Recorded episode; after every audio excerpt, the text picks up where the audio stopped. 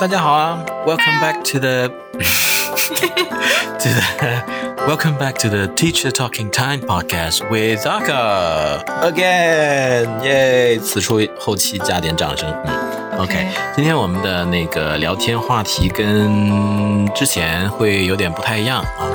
也是因为近期有一些的同学可以比较热切的想了解一下关于这个硕士课程这个阶段基础的一些要求啊，我们把它统称做一个什么 survival guide 怎么样？你看，就是有一些一定要做到的，一定不能做的这样子的一个小讨论啊。OK，今天就来 把这个商业机密分享一下啊。OK。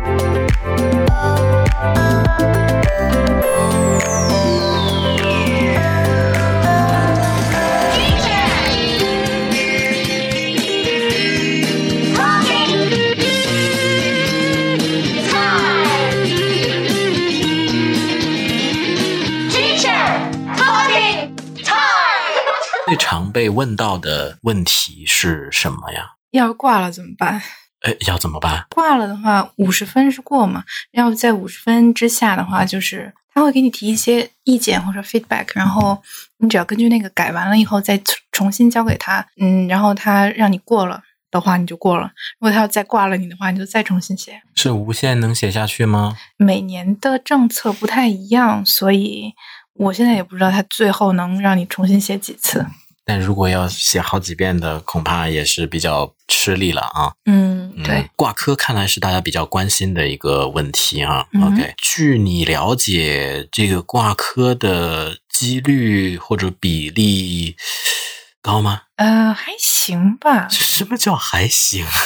在我认识的人里面，有一半的人都挂了。真的？每年？每年？每年挂一半，然后另一半过。每科都这样子吗？呃，不不不不不，比如说他第一学期有三门课吧，就是我认识的一半的人里面。是全过的，还有一半的人里面至少挂一科。哦，OK OK 啊，这样，刚才把我吓的。OK，原原来是这个意思，就是有一半的人可能会挂掉其中的某一个。对，TESOL 的好像挂的挺多的。哦，但是 TESOL 的平均分又给的很高，我也不知道为什么会发生这种事情。是因为那个拉那个 curve？我怀疑是 TESOL，反正挂的最多的就是应该是 SLA 的那个。嗯，SLA social 好像很容易出问题。也是因为那些理论比较难吗？就相对比较抽象一点，还是怎么着的？首先是就是可能大家比较熟悉的是那个 cognitive 认知的那一部分，比如说像 critical period 就是 age 的那个，然后或者说 memory，然后可能大家本科学的可能都是这些 social。大大家本科学的都是这些吗？然后 欢迎大家留言啊，OK。搜搜手，我觉得一个是他从各个领域借了好多理论，理论比较多，比较抽象吧。但是我现在也做搜手嘛，就这这一部分，我觉得还好啊，就过了那一关，我觉得觉得还挺高兴的。早上之前可能大家接触的不多吧，或者说可能有一些概念是有。误解或者怎么样的，说不定，因为之前我们讨论到这个问题嘛，就是说很多的 terms，他可能是觉得自己有正确的理解，但是在 specific studies、specific context 之下，它的那个定义或者是它背后的 connotation 会不太一样。会有，但是我觉得可能是大家就是对 SOA 的 expectation 刚来的时候和上完两节课以后的感觉会完全不一样。什么意思呢？有什么区别呢？一开始是可能会觉得他会给你好多怎么学那个第二外语的 tips 啊啊！我们对那个呃语言学本身背景不是特别熟悉的听众解释一下，这 SLA 呢，我们说的是叫 Second Language Acquisition，二语习得，第二语言习得这样子，实际上是跟什么东西有关系呢？你你说哪部分？social 还是 cognitive？我们就说 social 的吧，好像就很难嘛，对吧？什么 identity、motivation 这些的，跟这个语言的习得相关的一些事情，not about the language itself。嗯，可以这样说吗？你在 classroom 里面，你觉得很不 happy，你的那个语言习得就会受影响。它不会针对语言本身来做太多的讨论，它是针对你的环境啊 context，然后比如说你的老师啊、你的同学啊，或者说课堂里的 affordance 啊这些的。嗯 OK，在我们兰卡这边的这个 SLA 课程的设定当中吧，呃，如果没记错的话，应该是先学 social 的部分，后半部分是那个 cognitive。我那年是先学的 cognitive，然后后来学的是 social。呃，那年大家退课率就很小，因为 cognitive 的就是跟大家的那个 perception 可能刚开始的那个比较契合一点。比 OK，比如说他会讲 memory，就是你的嗯记忆和你那个语言学习是很有关系。对对对对然后，比如说 attention，就是你比如你注意到了什么，嗯，嗯这个 notice、awareness 啊，以及 attention 的关系，对吧？对，然后呃，他讲的一个比较难的是那个 complexity theory，那那当年我也没听懂，然后现在就能懂一点。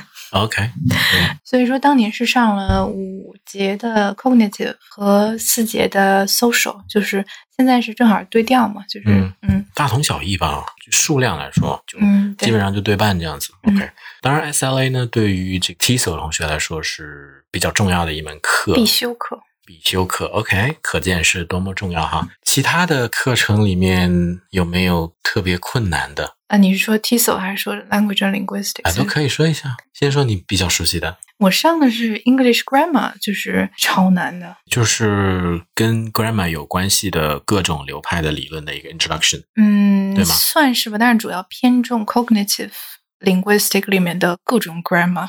那你感觉像就是那刚才呢，我们说的是那些课的，就就是那个科目嘛，本身那个难度高低，就是这个官方当然没有任何这个数字，就挂科率什么什么的，大家可以有重点的挑选，对吧？嗯。然后我们来说说，如果从那个嗯另外一个维度，从时间的维度，时间的这个分配啊，或者说，呃，一年当中，你看我们有三个 turn 啊，有的人呢就没开学之前就说，哎呀，我圣诞节要去哪里哪里玩什么的那样子，对吧？就各种的嗯豪言壮语嘛。就真的开始上课之后，实际上，呃，压力比较大的点在一般在什么地方？然后要特别小心，不要怎么怎么样，在某个时候必须小心什么什么那种。哦，OK，像 TESOL 的那些课的话，它小作业比较多，就是时间点不太好把握。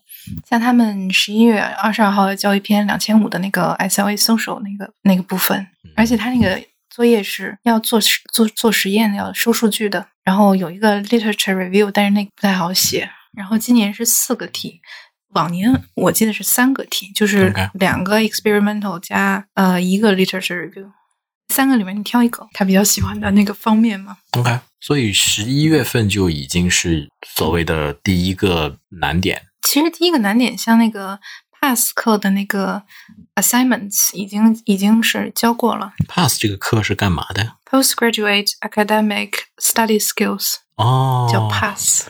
就那个研究生学术能力的一个这个课程这样子。它主要教教你一些，比如说 reference 怎么做啊，APA 到底是什么，怎么哦，这个很重要哎。怎么 paraphrase，然后你第一段该写什么，第二段写什么，第三段写什么。OK，然后把你的写的一些 sample 或者说你的作业，然后呢拿到课上，然后大家小组分析一下，然后讨论一下你的 pro and con，就这种。如果是过了十一月之后呢？圣诞节的时候可以出去嗨吗圣诞节之前要交一篇五千的五千字的作业？OK，根根据你的那个你你如果是不同的课程，可能不不同的要求，就是二二十个 credits 的作业。呃，我觉得第一篇一般要写一个月吧，就是如果不熟的话，OK，因为因为圣诞节之前就是那个第一个学期的结束嘛，是不是很多的学科就不光是这个 linguistics 这样子，都会在这个节点第一学期的课程结束，然后第一批的各种那个课程的论文或者是那个作业都要交，就大家都赶在 Christmas 之前这个节点。因为咱们的这个专业是就是纯论文型的，所以不太一样。像他们商科好多以考试和 presentation 嗯就是作为考核，所以他们的那个论文压力其实圣诞节可能就不大。OK，就是在课上已经把那些跟得分有关系的都解决了，对要么就是一个考试的形式。嗯，对，OK，所以他们可以去圣诞节去嗨。但是 linguistic 是一点儿都嗨不了，除非你先把作业都写完。呃，以往你有看到就是在圣诞节的时候就已经写好作业，然后出去各种浪的吗？成功例子吗哎，有一位哦，啊，我就不说是谁。？OK，好了，这个只是第一个学期而已，后面会稍微的轻松一些吗？第二、第三个学期，不轻松的是第一学期的出成绩的时候，有的可能会出现不太好的成绩。当时我都快崩溃了，就那个当时出成绩的时候，那时候基本上好好多人挂了的时候会就是比较郁闷，不是郁闷，是比较紧张，就比较害怕那种感觉。后来挂着挂着就习惯了。第一学期挂的情况比较多，第二学期一般就不会。第二学期的话，可能在课程上面会稍微轻松一点，但是不轻松的是，他要让你写那个 MA dissertation 的 proposal，就那时候要定题了，然后在哪个月份二月底三月初，我怀疑是，？OK，嗯，每年不太一样。然后从作业上来说也不轻松。